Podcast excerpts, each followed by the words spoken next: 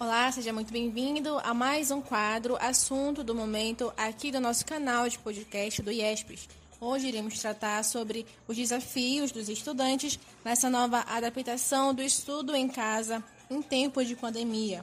Com o novo coronavírus, a gente sabe que as aulas presenciais das faculdades e escolas foram suspensas e essa nova realidade traz uma nova adaptação na educação para os estudantes em geral.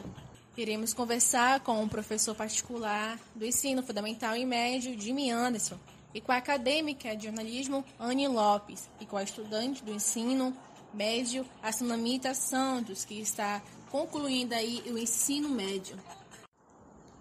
Olá, professor. Primeiramente, queria agradecer por ter aceito o nosso convite em participar do nosso canal de podcast. E como educador, como professor, qual é a sua opinião, o seu ponto de vista a respeito dessa nova forma de ensino que foi inserido aí em, nesse tempo de pandemia, né, nesse novo cenário que estamos vivendo, e como é que fica a educação dos alunos, principalmente daqueles que não possuem internet em casa, que não podem acompanhar os estudos online, e como é que fica a questão da educação para esses alunos? Olá pessoal, primeiramente queria agradecer a oportunidade de participar desse podcast. É um assunto tão importante, tão relevante para o nosso país, né? que é a educação. E o Brasil se viu diante de um grande desafio que foi estudar em meio à pandemia. Qual o grande desafio aí que se mostrou que podemos observar aí ao longo desses meses? Primeiro, a questão cultural, né? Brasileiro não tem essa cultura de estudar em casa. Então isso é algo novo. Principalmente para ensino infantil, ensino fundamental, ensino médio. Né? Se mostrou aí realmente um grande desafio, grandes dificuldades. Primeiro, você precisa ter um acesso à internet. E quem tem acesso à internet no Brasil? Né? São poucas pessoas que podem ter uma internet boa, internet de qualidade é, ter um computador, ter um notebook, quem é que pode ter acesso a um celular de última geração. Então, a falta desses equipamentos prejudicou bastante esses alunos. Alunos perderam praticamente um ano e não conseguiram acompanhar. E aí você precisa, como eu falei na questão cultural, é, você precisa que os pais acompanhem, né, que ajudem é, que façam o aluno adquirir o hábito de estudar ali, sentar à frente do computador.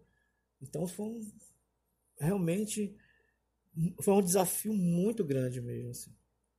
É, eu tenho alunos que trabalham com educação particular que os pais podem pagar. Então, quando você tem essa possibilidade de ter um professor acompanhando, isso é muito bom. Mas nem todo mundo tem essa possibilidade. Então houve realmente um grande prejuízo para a maioria dos alunos, quer dizer, alunos que precisavam estudar para o Enem, que não pode pagar um cursinho, né? não pode pagar uma aula particular. Então ficou muito complicado. Né? Então, se, uma, se teve um, algo bom que a pandemia trouxe, foi a questão da discussão. Né? Nós vimos aí boas ideias, algumas prefeituras pelo Brasil, alguns governos estaduais tiveram boas ideias. É, e seria bom que os educadores, os políticos sentassem e discutissem novas ideias, porque é, nós podemos ver que isso pode melhorar a educação.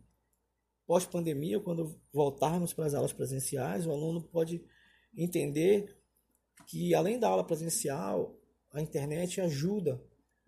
É, o aluno aprende a fazer uma pesquisa de qualidade e contribui para aquela aula. Então, é algo que precisa ser discutido. É, toda, quando nós temos uma crise, o bom da crise é que podemos ter algo novo, podemos inventar algo novo. Então, a sociedade precisa discutir. É, ela não pode deixar passar esse, esse, esse momento importante. Né? Então, nós precisamos discutir como democratizar o acesso à internet, acesso a equipamentos. Isso é muito bom. É algo que vi de bom que a pandemia trouxe.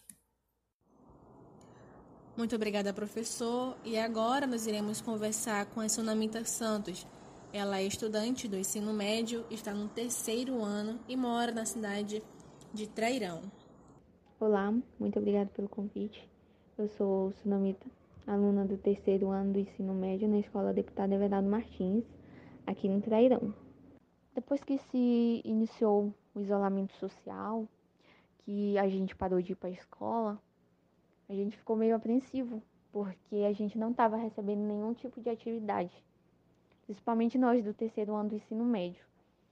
É, a gente começou, a, a gente recebeu atividade depois de dois meses que a gente estava parado.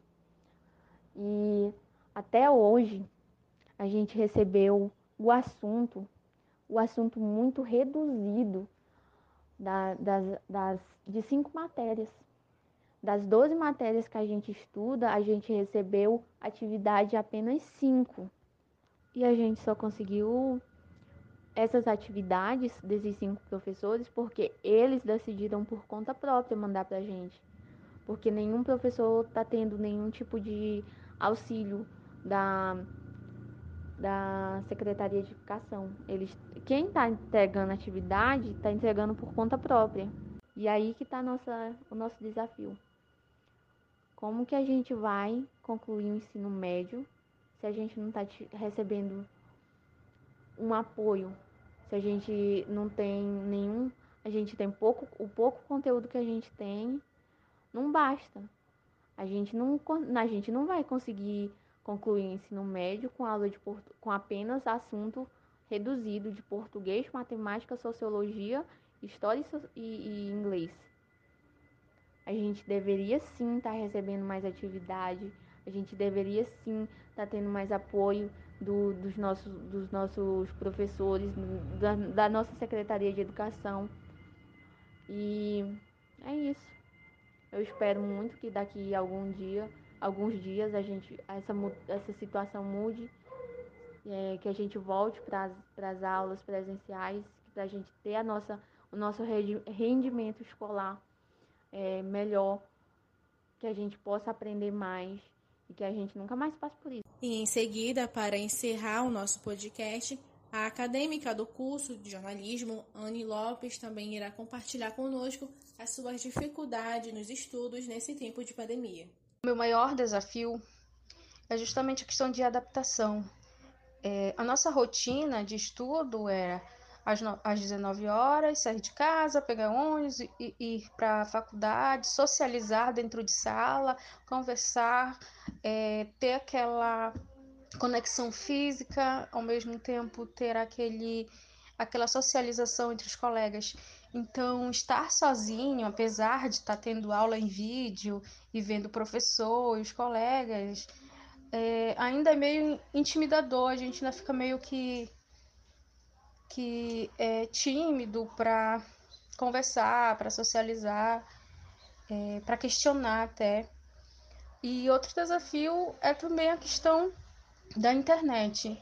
Nem todo mundo tem uma internet de qualidade. Eu, pelo menos, não tenho. Então, para estar tá acessando as aulas, as videoaulas, é muito difícil. Aí, quando dá, não, não dá para acessar nas videoaulas, tem que ficar escutando o WhatsApp e, e isso é muito, muito difícil porque acaba, a gente acaba se desgastando psicologicamente. Porque é totalmente diferente daquilo que a gente estava acostumado. Muito obrigada pela sua audiência. Ficamos por aqui e até a próxima.